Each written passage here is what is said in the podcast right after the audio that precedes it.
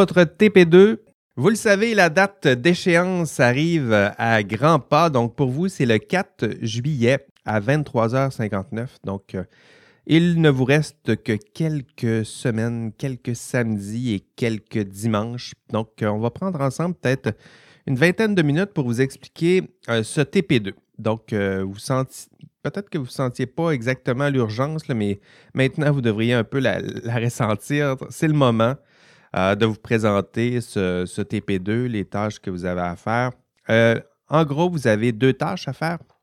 L'analyse à l'aide de la grille de logo que je vous ai expliqué au module 4 et rédiger un rapport décisionnel. Et c'est surtout sur ce rapport là que j'aimerais revenir euh, aujourd'hui.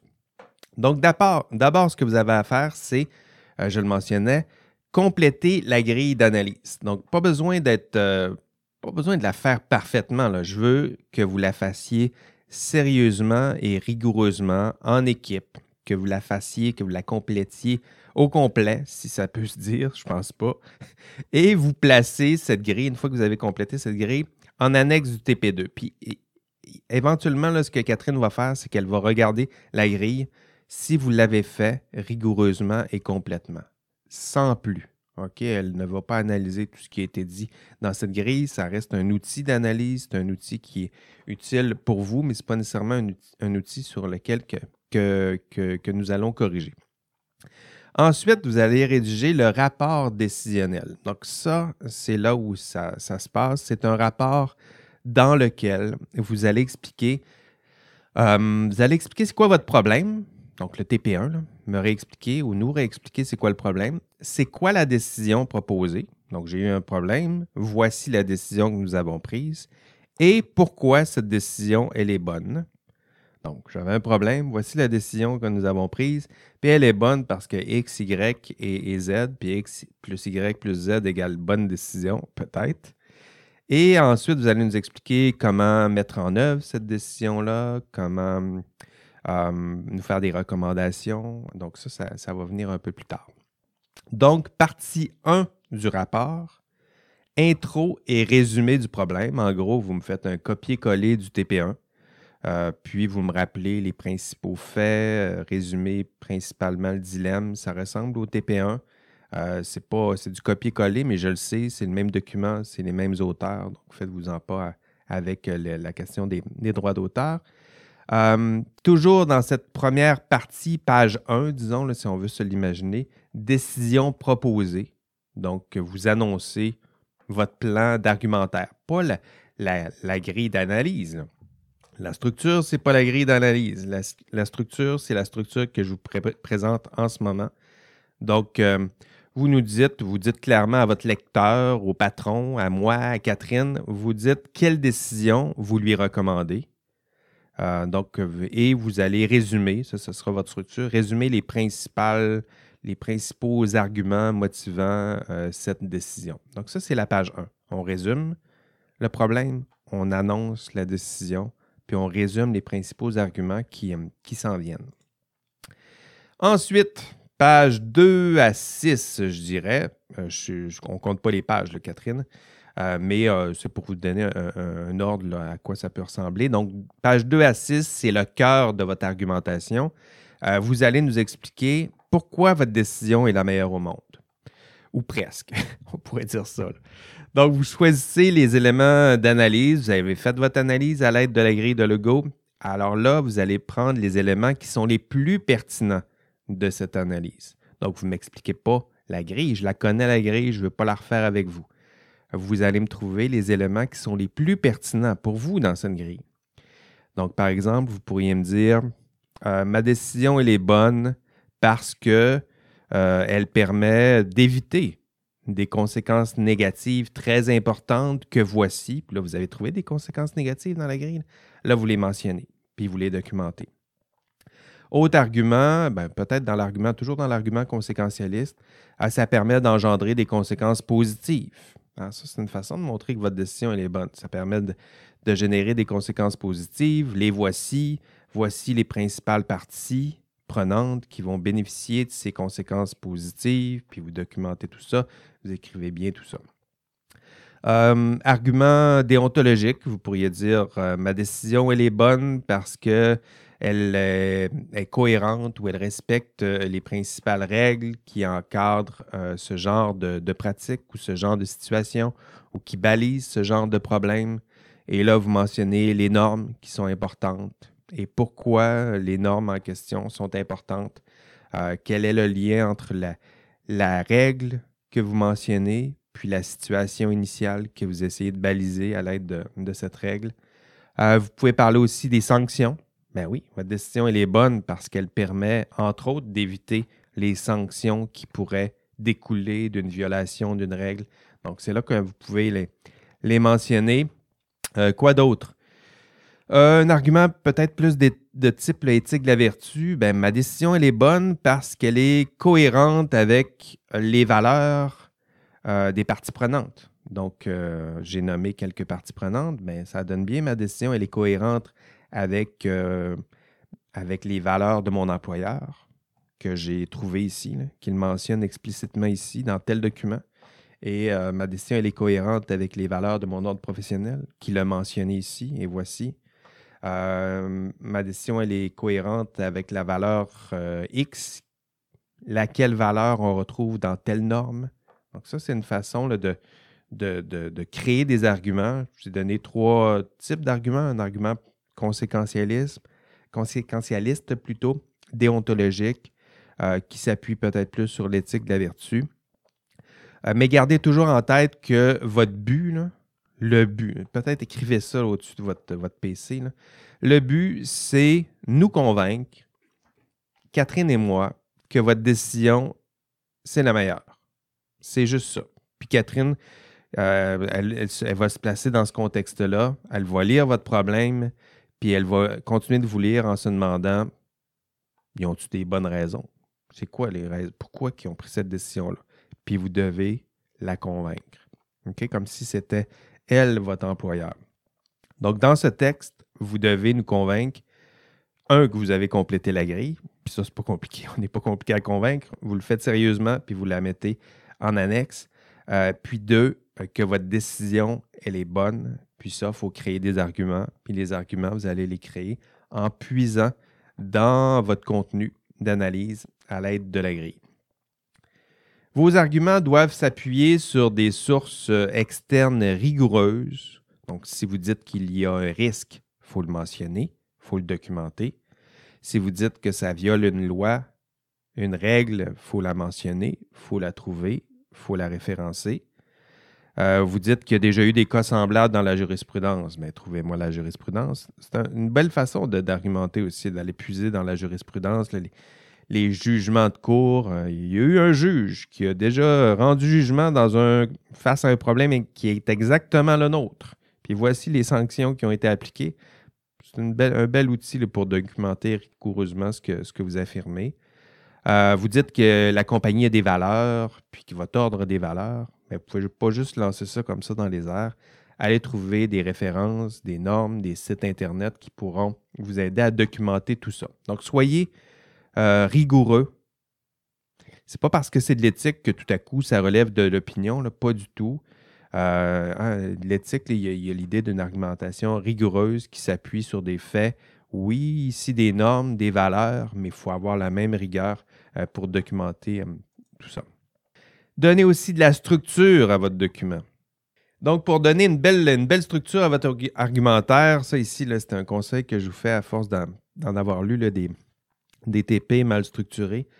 Euh, divisez votre argumentaire en paragraphes. Ça semble simple, mais ce n'est pas toujours le cas que vous le faites. Donc, un argument, un paragraphe ou un argument avec plusieurs sous-arguments, ben, faites d'autres petits paragraphes. Mais euh, c'est pas compliqué, là. Vous dites ma décision, elle est bonne parce que 1, 2 et 3, je l'ai dit, X, Y, Z, ben, il va y avoir un paragraphe pour 1, pour 2, pour 3, pour X, pour Y, pour Z. OK? Donc, vous annoncez votre, votre structure. C'est des règles de base, mais euh, pratiquez-vous, vous êtes à l'université, des, documents qui ressemblent à ça, où vous tentez de justifier une décision. Il y en aura plusieurs dans l'exercice de votre profession. Puis la structure, vous vous adressez à un lecteur qui est exigeant, qui lit beaucoup, qui lui aussi est fatigué, qui lui aussi a des tâches difficiles à accomplir. Donc, simplifiez-lui la vie avec une, belle structure, avec des, sous-titres, des, résumés. Tout ça, ça, ça, nous aide à bien comprendre votre argumentaire. Donc, divisez ça en. Vous avez quatre arguments, mais quatre paragraphes. Euh, partie 1. Euh, ma décision, elle est bonne parce qu'il y a des conséquences positives que voici, puis blablabla, puis c'est cohérent avec la valeur de protection du public. Donc ça, c'est mon premier argument. Mon deuxième argument, euh, ben, ma décision, elle est bonne parce que ça me permet d'éviter des sanctions importantes qui sont mentionnées dans telle norme, telle loi, telle règle, tel code. on les retrouve dans telle jurisprudence, puis blablabla. OK, ça, c'est le deuxième paragraphe. Puis tout ça. Puis à toutes les fois que vous avez un argument, ben, vous divisez, vous donnez de la, la structure, puis vous rendez euh, à vous, euh, à nous, notre tâche plus simple. Puis pour vous, ça vous permettra aussi de, clarifier euh, votre pensée, pas juste le flow d'une discussion où on dit Ah, moi je pense que c'est bon, puis parce que si, parce que ça. Oui, parce que si, mais essayer de, de faire des familles d'arguments euh, pour que ça donne une structure à votre argumentaire. Donc, tout ça, ça, vous aidera à structurer votre pensée, puis ça aidera euh, grandement à notre correction, ça c'est sûr. Et à la fin de votre argumentaire, ben, expliquez comment transformer votre décision en action. Donc ça, ça fait partie du rapport décisionnel, pas juste dire voici ma décision, puis voici pourquoi c'est la meilleure au monde. Il euh, faut aussi la transformer en action, elle est bonne. Si c'est la meilleure au monde, il faut essayer que la décision soit transformable en action. Hein, si on n'est pas capable de la transformer en action, elle va être la meilleure au monde, elle va rester sur une tablette. Donc, aidez euh, votre lecteur à comprendre comment mettre en œuvre votre décision. Euh, pensez à des, euh, à des tâches simples, des actions à poser. Euh, donc ça, vous pouvez le mettre dans la partie mise en œuvre. Pensez à des, pensez à des mesures, ça c'est vrai, les étudiants des fois oublient ça. Pensez à des, des mesures qui réduisent les impacts négatifs de votre décision. Donc ça, il y en a plusieurs qui... Euh, il y a des impacts négatifs. Nécessairement, une décision difficile ou, aussi délicate que la vôtre, il y aura des impacts négatifs. Il y a une partie qui va en souffrir. Bien, justement, dans la mise en œuvre, c'est là que vous pouvez dire euh, ma décision, elle génère des conséquences positives, c'est pour ça qu'on la prend, mais elle, génère aussi des conséquences négatives sur telle partie. Puis voici comment, qu'est-ce qu'on pourrait faire pour réduire les conséquences négatives de notre décision. Ça, ça peut rentrer euh, dans la partie la mise en œuvre. Euh, la mise en œuvre, c'est justement le moment où vous pouvez reconnaître les failles de votre argumentaire, les actions secondaires qui peuvent corriger les failles de votre argumentaire, euh, tenir compte des conséquences, euh, justifier euh, votre décision, les actions. Donc, tout ça, ça se passe dans la partie mise en œuvre.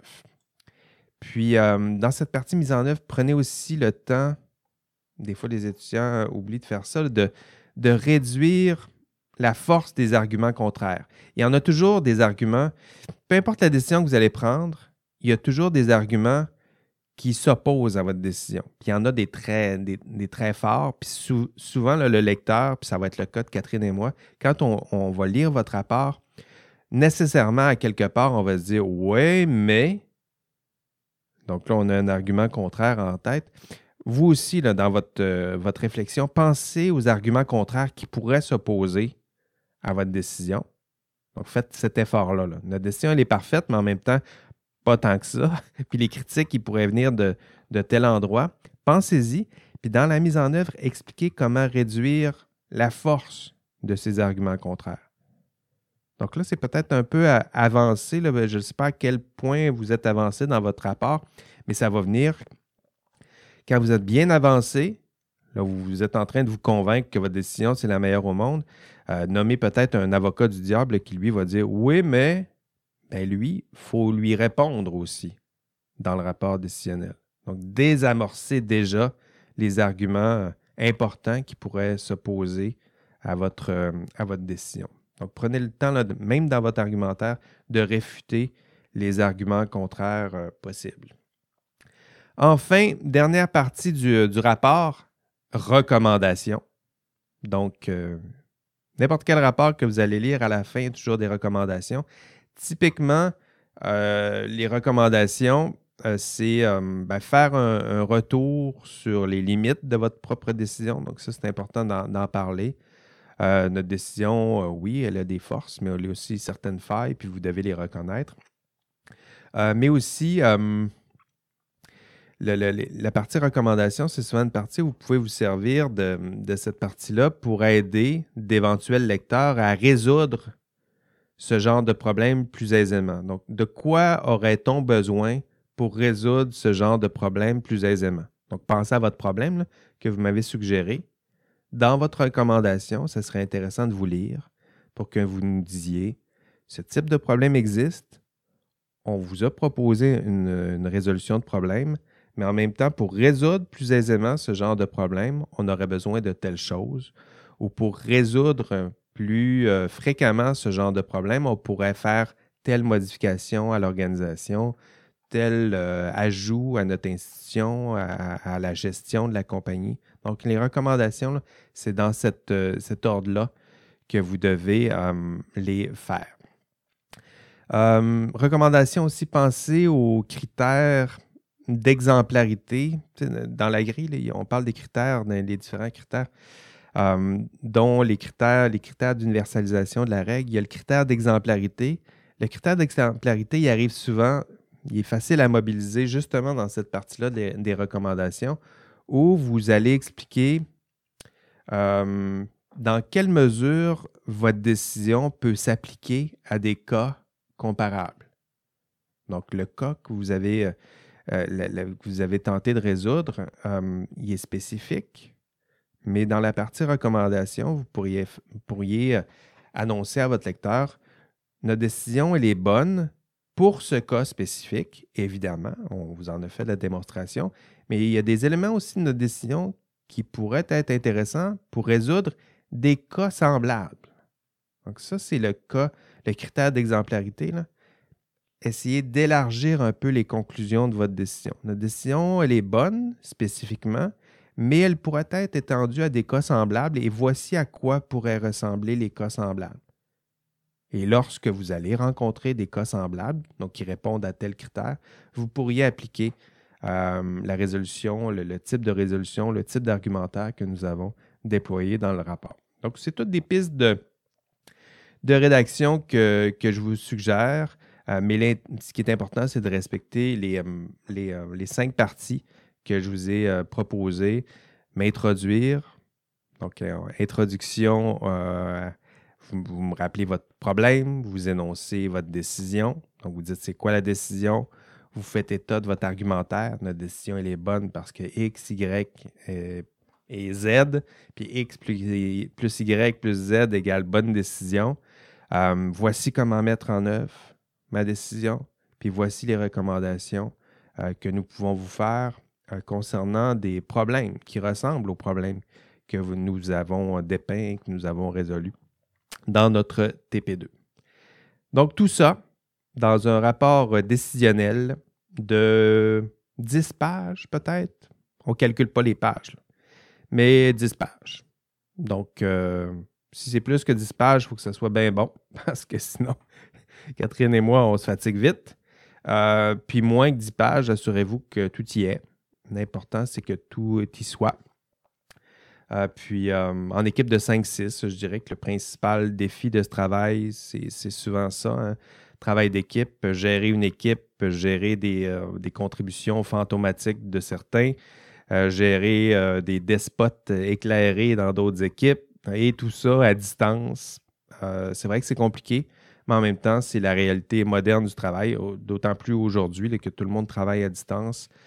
Pratiquez-vous dans le, beau cadre bien protégé qu'est celui euh, du cadre universitaire, vous avez ce luxe euh, de vous pratiquer. Donc, pratiquez-vous à rédiger, à faire ce genre de, travail à distance. Et c'est Catherine qui corrigera votre TP2. Donc, euh, c'est Catherine. Si vous avez des pots de vin à envoyer, c'est à elle, qu'il faut les envoyer. Euh, je vais vous aider avec elle à améliorer vos, euh, TP2 si vous en exprimez le besoin. mais c'est elle qui éventuellement va corriger vos TP2. Donc, prenez le temps de l'impliquer. elle aussi va regarder de temps en temps, ben, elle ne fera pas le travail à votre place, mais elle va jeter un coup d'œil pour essayer elle aussi de s'approprier votre TP2. Prenez le temps de l'impliquer dans, vos travaux.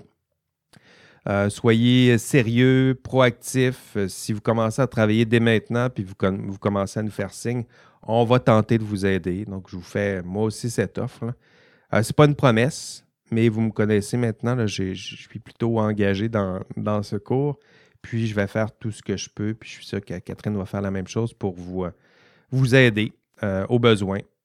Euh, si vous n'attendez pas à la dernière minute là, avant de faire tout ça. C'est ça que si vous attendez, dans, la dernière semaine, puis euh, que vous attendez, Catherine et moi, on aille euh, le même genre de, rythme dans les trois derniers jours. non, non, pas, vraiment. Mais si vous prenez un peu à l'avance, ben, ça va nous donner toute la liberté pour, pour vous aider. C'est tout pour les instructions du TP2. Maintenant, il ne vous reste plus qu'à rédiger tout ça. Allez, on ne lâche pas.